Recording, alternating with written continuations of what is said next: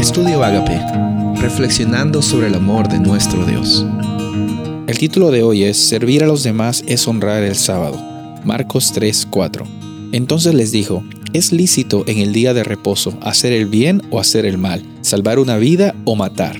Pero ellos guardaban silencio. Esta es una de las bastantes historias que encontramos en la Biblia acerca de cómo es que Jesús desafiaba los, las tradiciones culturales que tenían los diferentes grupos religiosos de, sus, de la época donde Jesús estaba ministrando.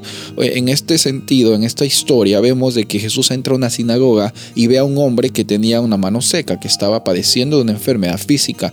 Y la gente, los, los fariseos, eh, los religiosos, estaban observando, dice la Biblia, si es que él los curaba o no porque era, era un sábado, era un día de reposo y estaban viendo si lo curaba o no, porque de acuerdo a las tradiciones no podías hacer ningún trabajo en el sábado y habían bastantes reglas que se habían impuesto en el sábado que no estaban en la Biblia sino que los fariseos y, los religiosos en, su afán de guardar la ley, porque hay que, hay que ser honestos, ellos tenían quizás también un, celo de quizás guardar la ley de la mejor forma, pero en, ese celo perdieron la esencia de en qué consistía tener una experiencia de descanso y convirtieron el sábado en una una festividad de tradiciones, que, cosas que podías hacer y que no podías hacer. ¿Por qué digo esto? Porque hoy nosotros también tenemos la decisión de, seguir tradiciones de hombres, de, seguir cosas que se nos han dicho que se pueden o no hacer,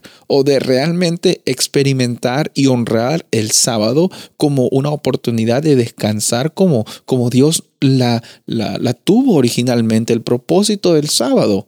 Jesús mismo cuando vino a este planeta nos da y nos refresca la memoria en qué consiste realmente guardar el sábado, en qué consiste realmente tener una experiencia de adoración con Dios. Aquí vemos de que Dios no está diciendo van a entrar a la iglesia y van a estar solamente sentados con un silencio piadoso y no van a hacer nada en la iglesia y van a escuchar y no van a participar y, terminan y van a, su casa y, y van a estar allí sin hacer cosas.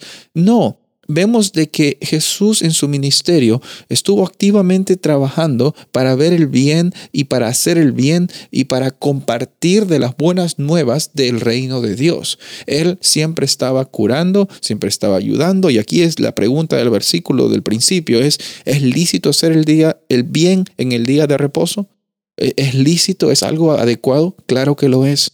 Y si queremos tener una experiencia de descanso de verdad, no vamos a escuchar lo que dicen las personas, sino vamos a vivir de acuerdo al ejemplo de Jesús. Y el ejemplo de Jesús es hacer el bien y, y servir a los demás, servir a las personas en el día de reposo, porque el día de reposo ha sido creado para descansar, ha sido creado para recordar a las personas. Y también como seguidores de Jesús, también seguimos el ministerio de Jesús en proclamar el reino de Dios, en servir a las personas en hacer el bien.